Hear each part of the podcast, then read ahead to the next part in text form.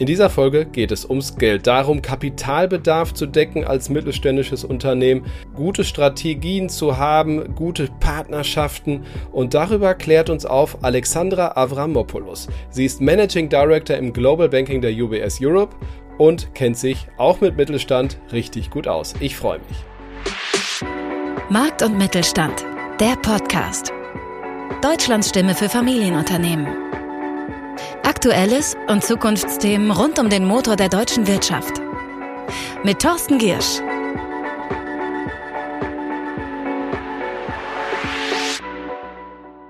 Mein heutiger Gast, Alexandra Avramopoulos, ist Managing Director im Global Banking der UBS Europe SE.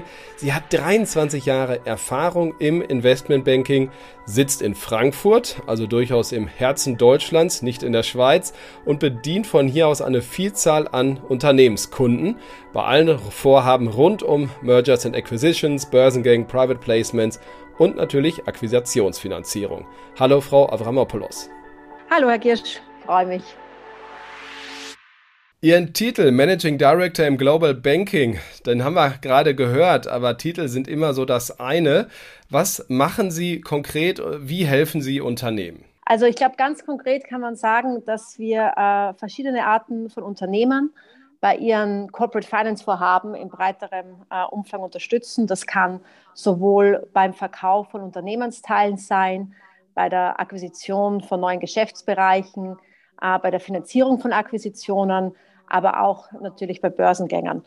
Und die Unternehmen, die wir betreuen äh, im Investmentbanking, sind auch einerseits die börsennotierten Unternehmen äh, in Deutschland, aber auch, äh, aber wir arbeiten auch sehr viel mit mittelständischen Unternehmen zusammen, die in Familien Eigentum sind und oft auch familiengeführt. Und somit ein Thema für unseren Podcast auf jeden Fall. Deswegen sprechen wir.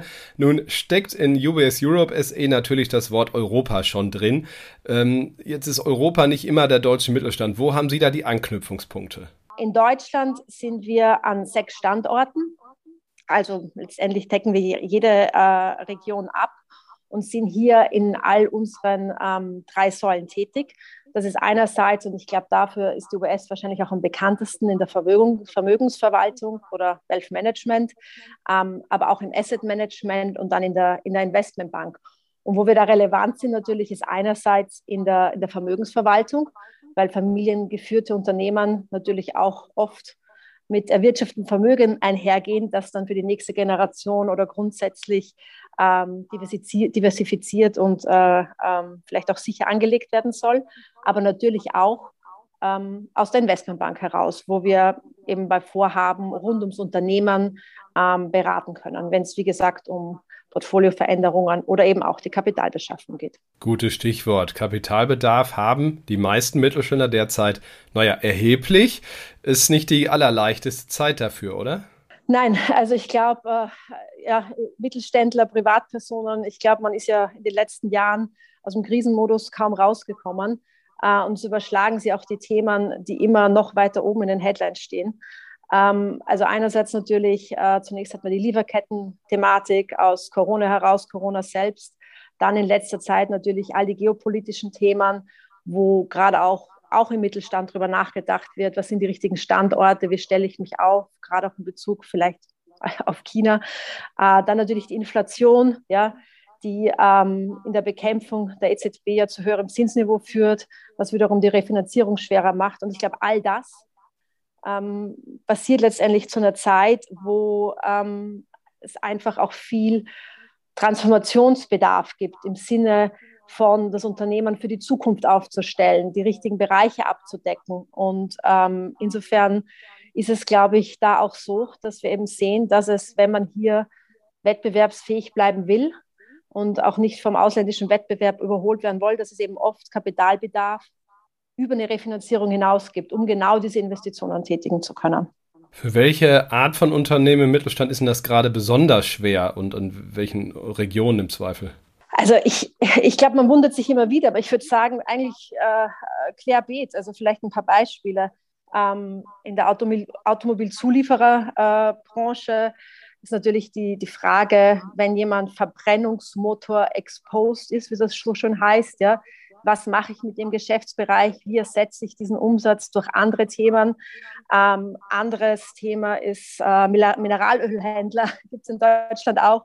Äh, wie stellen ihr Geschäftsmodell um, um auch auf der ESG-Seite zu investieren und hier langfristig ähm, ähm, nachhaltig zu wirtschaften. Aber letztendlich, äh, wissen Sie, ähm, jeder, der hier produziert, glaube ich, hat diese Themen, weil natürlich durch die Energiekosten, Standortkosten, ähm, ESG-Anforderungen auf der Finanzierungsseite und ähnliches bei jedem das Thema ist, wie stelle ich meine Produktion nachhaltig auf, ähm, wo setze ich auf Renewables. Insofern, ähm, glaube ich, betrifft es einige Branchen mehr und vielleicht sind auch da die, die Wachstums, der Wachstumsfinanzierungsbedarf ähm, gerade noch drängender als in anderen. Aber ähm, ich glaube, es gibt kaum ähm, Unternehmer, die nicht auf die eine oder andere Weise betroffen sind. Ich habe in der Vorbereitung einen Gastbeitrag von Ihnen mit hohem Interesse gelesen. Da betonen Sie oder plädieren für strategische Partnerschaften. Was meinen Sie genau damit? Was wir, mir persönlich wirklich ein Anliegen ist, immer in meinen Gesprächen, die ich führe, ja, ist einfach die Tatsache, dass eben, wie gesagt, gerade die Wachstumsinvestitionen, die Zukunftsinnovationen oft auch Eigenkapital benötigen. Jetzt ist es so, dass der Mittelstand, der schon tendenziell konservativ finanziert ist, mit Fremdkapital gearbeitet hat, das geht bis zu einer gewissen Grenze und ist gerade eben auch teurer. Und irgendwie mehr Offenheit äh, bezüglich langfristigen Eigenkapitalgebern, glaube ich, wird, äh, würde insgesamt wirklich dazu beitragen, dass wir mehr Investitionen hier sehen. Und das müssen, da gibt es eine Vielzahl von Spielern und Möglichkeiten. Einerseits natürlich, was man schon, was natürlich länger bekannt ist, Private Equity und PE. Die haben natürlich auch oft einen kürzeren Investitionshorizont äh, von drei bis fünf Jahren. Aber dazu gibt es auch andere Alternativen. Ja, wir sehen ganz viel langfristiges Kapital von Sovereign Wealth Funds, von Pensionsfonds. Aber auch in Deutschland, muss ich sagen, immer mehr Industrieholdings, wo vielleicht Geld von einer Familie, die Unternehmen verkauft hat, wieder in Unternehmen investiert werden soll, wo wirklich Anlagehorizonte von einer Generation äh, zur Verfügung stehen. Also wo wirklich de, die Frage ist, wo kann ich für die nächsten 20 Jahre in ein attraktives mittelständisches Unternehmen in Deutschland investieren. Und es gibt dieses Kapital und ich würde mich freuen, es ist mir wirklich ein Anliegen, dass es einfach mal zumindest mehr Offenheit gibt, ähm, sich zusammenzusetzen. Da muss dann auch immer die Chemie stimmen. Aber solchen Investoren eine Chance zu geben, weil ich eben schon davon überzeugt bin, dass das ähm, ja, ein wichtiger Katalyst sein kann, um, um eben kompetitiv Zukunftstechnologie, Zukunftsinvestitionen, Neuaufstellungen von Unternehmen finanzieren zu können. Sie sagen Offenheit, Sie sagen sich zusammensetzen, die Chemie muss stimmen. Das klingt, äh, wenn ich das so offen sagen darf, für eine Bankerin auch ein bisschen nach Bauchgefühl, um Entscheidungen zu treffen, die man nicht in jede Zahl pressen kann. Nun haben wir aber diese Transparenzanforderung, ESG lässt grüßen. Äh, Gibt es eigentlich für Bankerinnen und Banker noch dieses, dieses Bauchgefühl bei solchen Entscheidungen, auch im Zweifel um Partner zu vermitteln? Gerade wenn es darum geht, einen langfristigen Partner ähm, im Eigenkapital zu suchen, also jemanden, der vielleicht 25 Prozent am Unternehmen oder der Division nimmt, ist es schon sehr wichtig, dass in der Tat die Chemie stimmt. Ne? Man muss ja dann auch gemeinsame Entscheidungen treffen, auch in ein paar Jahren, wenn es vielleicht auch mal wieder schwieriger wird oder was auch immer. Ähm, also insofern glaube ich, äh, ist es gerade bei familiengeführten Unternehmen in der Tat wichtig, dass das auf vertrauensvoller Basis ähm, passiert. Ne? Ähm, das Bauchgefühl, das andere, was Sie bei der Bewertung oder Einschätzung von Unternehmen und ESG ansprechen, ja, ich meine, in der Tat. Also ich glaube, die höheren Anforderungen an die Transparenz hier betreffen wiederum auch alle. Ja? Ähm, das ist bei uns als Bank genauso wie bei, bei Unternehmern im Sinne von, wie wir unsere Bilanz verwenden und wie wir reporten. Aber natürlich ähm, äh, kann das schon auch dazu führen, dass wenn man die Arbeit macht, und das sehen wir auch oft, ja, dass es auch einen anderen strategischen Nutzen hat. Und da, da gebe ich Ihnen ein Beispiel, dass ähm, ähm, Stromzähler. Ja? Also nicht überall und in nicht jeder Fabrik in Deutschland sind die Stromzähler digitalisiert, sodass dann in einer Computerprogramm oder App der Stromverbrauch äh, gemeldet wird, sondern es wird händisch abgelesen. Ja? Und zwar in was auch immer, was für Intervallen. Also durch diese durch Kriterien hier, dass man das melden muss, dass man wissen muss, wann man wie viel verbraucht, welche Art von Strom man konsumiert, kommt man dann manchmal auch auf Möglichkeiten, Strom zu sparen oder weniger, Energie, äh, weniger energieintensiv zu arbeiten. Vielleicht nicht im großen, äh, im großen Maße, aber selbst ein, zwei Prozent machen ja hier oft äh, einen Unterschied. Und ähm, ich verstehe, dass es ähm, an einer anderen Stelle ein harter Weg ist, aber ich glaube, man kommt daran letztendlich drum nicht herum ähm, und ähm, kann in so Projekten, die wir dann auch sehen im Vorfeld, zu Investitionen oder zu Unternehmensverkäufen schon auch über strategische Punkte oder taktische Punkte stolpern, die den tatsächlichen Mehrwert auch liefern. Und wenn man das Ganze positiv angeht, ähm, kriegt man es vielleicht auch besser verdaut, dass es jetzt all diese Anforderungen gibt.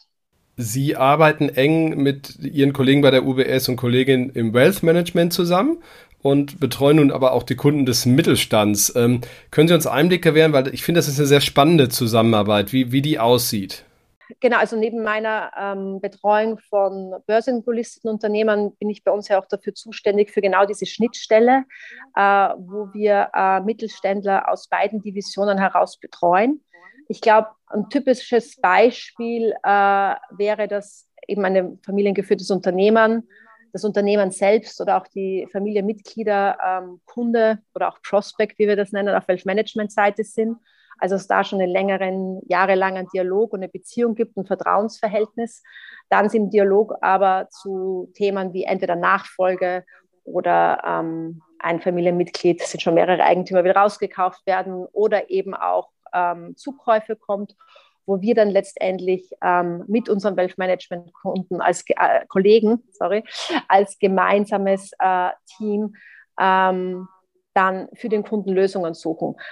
Warum ist das anders ähm, im Vergleich zu ähm, vielleicht äh, Mittelstandsberatungen, die nur die MA und die Corporate Finance Sache machen?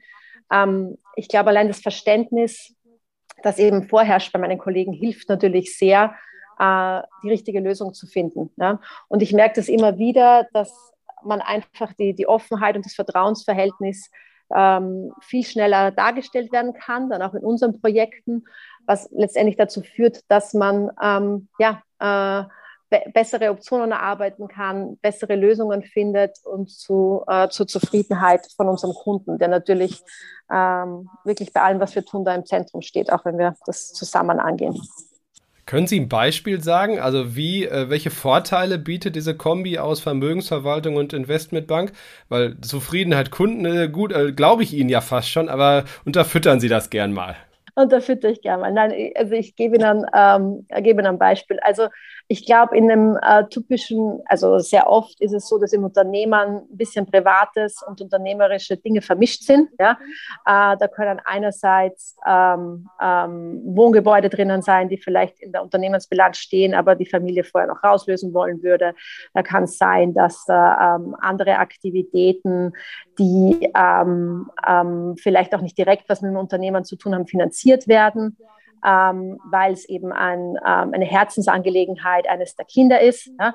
Und in so Fällen ist es eben auch wichtig, dass man gesamtheitlich das Bild betrachtet. Also nicht nur das Unternehmen und oder die Familie, oder die Familie sondern beides zusammen und dann eben auch erarbeitet, äh, was gehört wohin, äh, was sind Alternativen der, der Anlage, wie könnten wir diese, diesen Punkt sonst, äh, diese Investition in das, die Herzensangelegenheit strukturieren, weil wir sie ja nicht mitverkaufen wollen. Und dieser Gesamtblick auf die Lage, glaube ich, ist was, was wir einfach an den, an den äh, Tisch bringen können, um so ähm, letztendlich zum Beispiel ein Unternehmen, das verkauft werden soll, wirklich auch äh, einerseits für den Verkauf vorzubereiten, aber gleichzeitig für die Dinge, die vielleicht noch vermischt waren im Unternehmen, auch gleichzeitig die beste Lösung auf der Vermögensanlageseite zu finden. Das war Alexandra Avramopoulos. Vielen, vielen Dank für die Einsichten, für die Insights. Auch Ihnen, liebe Hörerinnen und Hörer, vielen Dank. Bleiben Sie, das sage ich immer, gesund und erfolgreich. Bis nächsten Freitag. Tschüss. Das war Markt und Mittelstand, der Podcast. Wir hören uns nächsten Freitag wieder auf markt- und-mittelstand.de.